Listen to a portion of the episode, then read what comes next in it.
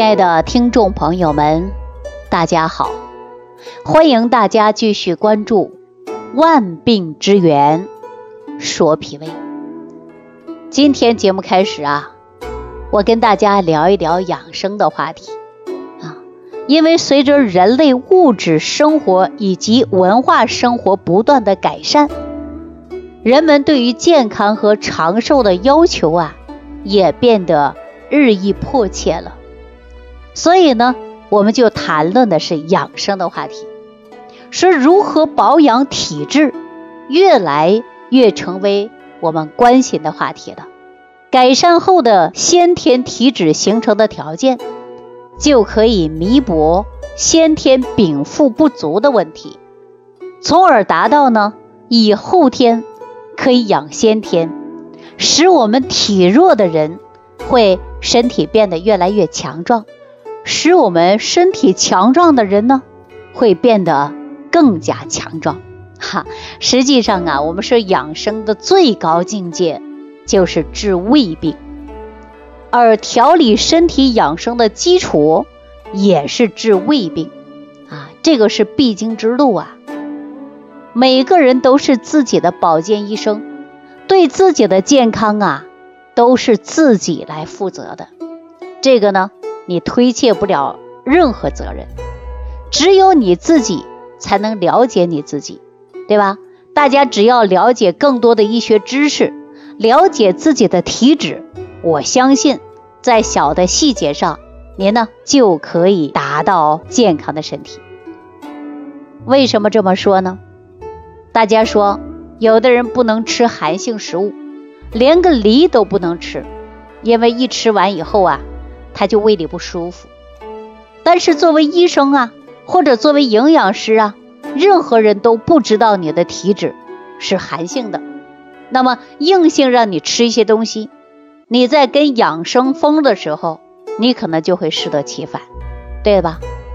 所以我告诉大家呀，自己才是自己最好的医生，也是最好的保健医师，因为你自己才懂得你自己的身体。大家说是不是啊？所以我们说治胃病啊，防止疾病，这真的是养生的最高境界。大家想一想，无论是男女老少啊，疾病都是我们幸福生活、健康快乐的最大障碍。那你看，我们说没有病，生活就会很幸福啊。如果说你再有钱，你再有权，你再有地位，你生病。那也不是好事儿。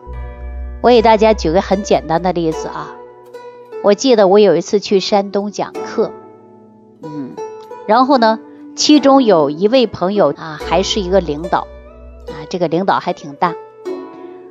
课程结束以后，我们就同桌去吃饭。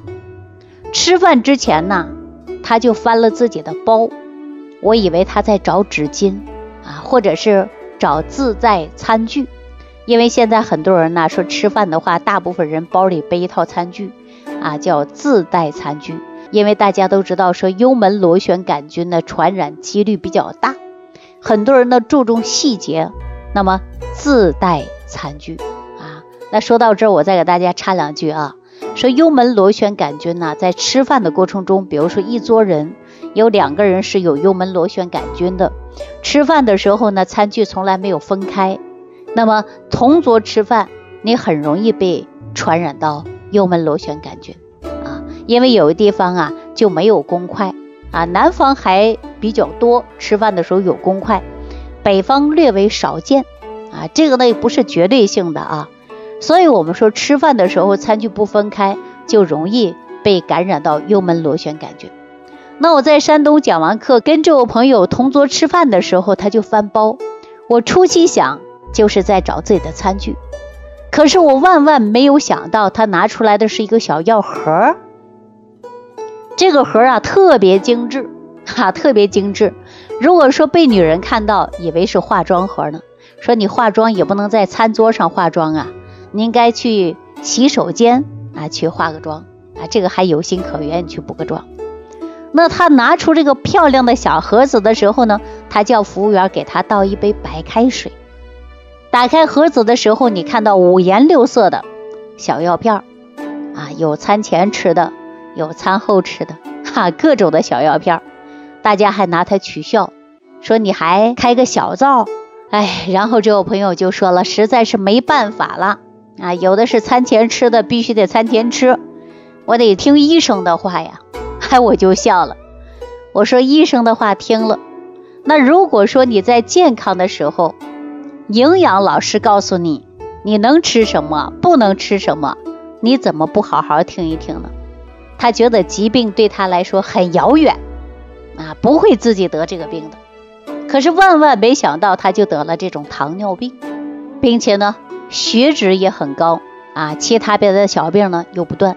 所以说呀，我就会发现了，有一些人呢，他会听医生的话，但是我们作为健康营养师的角度提醒他。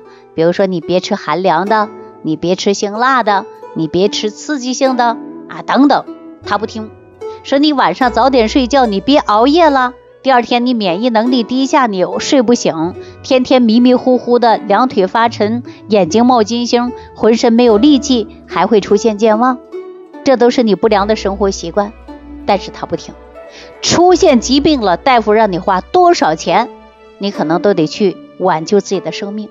但是告诉你改变你的体质，遵循于自然界的养生规律，你却不听。所以我在这里啊，要告诉大家啊，很多人说李老师你太墨迹了。实际呢，我认为我自己是在提醒大家，有一些事情是该做的，有一些事情是不该做的。比如说你熬夜，你对身体不好。你为什么熬夜呢？现在熬夜的人多呀，呃，打麻将的。玩游戏的啊，看小说的，刷着网络平台的，追剧的等等，有各种熬夜的理由。早上上班各种没有精神，然后呢到单位抱怨老板这月没有拿奖金，啊，却不知道这个月给公司创造了多少的利润，啊就不会去想。慢慢久了，而且呢情绪开始暴躁，负面情绪非常大。那我们说，这是不是有一些疾病都是自己造成的？所以说，谁是最好的医生啊？那就是自己。只有自己懂得自己的身体，了解自己的体质。我们说，针对自己的体质，达到健康的生活状态。所以，我们要想达到养生的最高境界，就是治胃病啊。我们应该进行调养。所以我们今天给大家讲的万病之源，说脾胃。我希望大家呢，还要注重自己的。养生方法，好好调养一下脾胃。你的脾胃对你的健康起到至关重要的作用。给大家举个简单的例子啊，在过去古人看病啊，没有现在这么多的仪器。那个时候啊，你血压高也没有血压仪，对吧？你血糖高呢，也没有的测血糖的地方啊。最多中医上告诉你眩晕症、消渴症，对吧？那现在呢？那仪器可多了，对吧？你是测血压、测血糖啊，B 超、彩超啊，啊，CT 啊等等，那各种的检查仪器都有。所以说现在治病啊，跟过去呢，它是有所不一样的。比如说西医都是按数据来说话的，那说古人呐，在给你治病的时候啊，我们说过去请大夫那不叫大夫，说请郎中啊，请先生来给家人瞧瞧病。那么郎中首先就会问你一句话：这个人还能吃饭吗？几天没吃饭了？排便怎么样啊？如果说这个人有几天不吃饭了，不排便了，那么郎中会告诉你不好治的，对吧？一个人已不吃不喝了，基本上啊，那就离生命尽头是不远了。所以，我们过去古人治病啊，首先就看到你能吃能喝不啊？说能吃能喝，记住这不是大病。说你吃不下喝不下了，那这个病啊就很严重了。那大家想一想，我们的肠胃功能是不是要好啊？一旦说吃不下喝不下了，那离生命的尽头真的就是不远了。所以我建议大家注重养脾胃，千万不能暴饮暴食。就像我说了，山东这位朋友。啊，开饭之前先拿出来五颜六色的小药片啊，精美的小盒子，先去吃药。那你为什么不能注意自己的身体，避免出现疾病，减少吃药对你身体带来的副作用呢？对吧？说你生病了，你必须要用药，必须要找医生、找大夫给你看病，那是对的。但你能不能预防疾病，少得病，少吃药，少花钱呢？健健康康活着，不好吗？所以大家一定要记住了，少熬夜，不要暴饮暴食，注重养脾胃，注重养情志。我们说情志不开，也会引起慢性病症的。比如说这个人闷闷不乐。啊，像林黛玉一样，最终您看她的生命是不是早早就结束了？所以说，我们情志养生也很重要，脾胃也很重要。那么，我希望大家呢，在日常生活当中，既养脾胃，还要养情志。哈，说到这儿啊，我就想到我们食疗研究院的一个王大夫。王大夫呢，给所有的患者看完病以后啊，都叮嘱一下，注意情绪。哈，注意情绪，那就无意当中告诉大家保持愉快的心情啊。我们说心情好，一切都好，这就应了老百姓的一句话说：笑一笑，十年少。好了，今天万病之源说脾胃呢，就给大家说到这儿啊。在这节目当中呢，我祝愿大家每一天都有个好心情，每一天都有一个健康的好身体。好，下期节目当中再见。收听既有收获，感恩李老师的爱心无私分享。如果本节目对您有帮助，请点击屏幕右上角转发分享，更多人让爱心传递，使更多人受益。如想直接和李老师取得联系，请点击屏幕右下方的小黄条或下拉页面，找到主播简介，添加公众号“李老师服务中心”。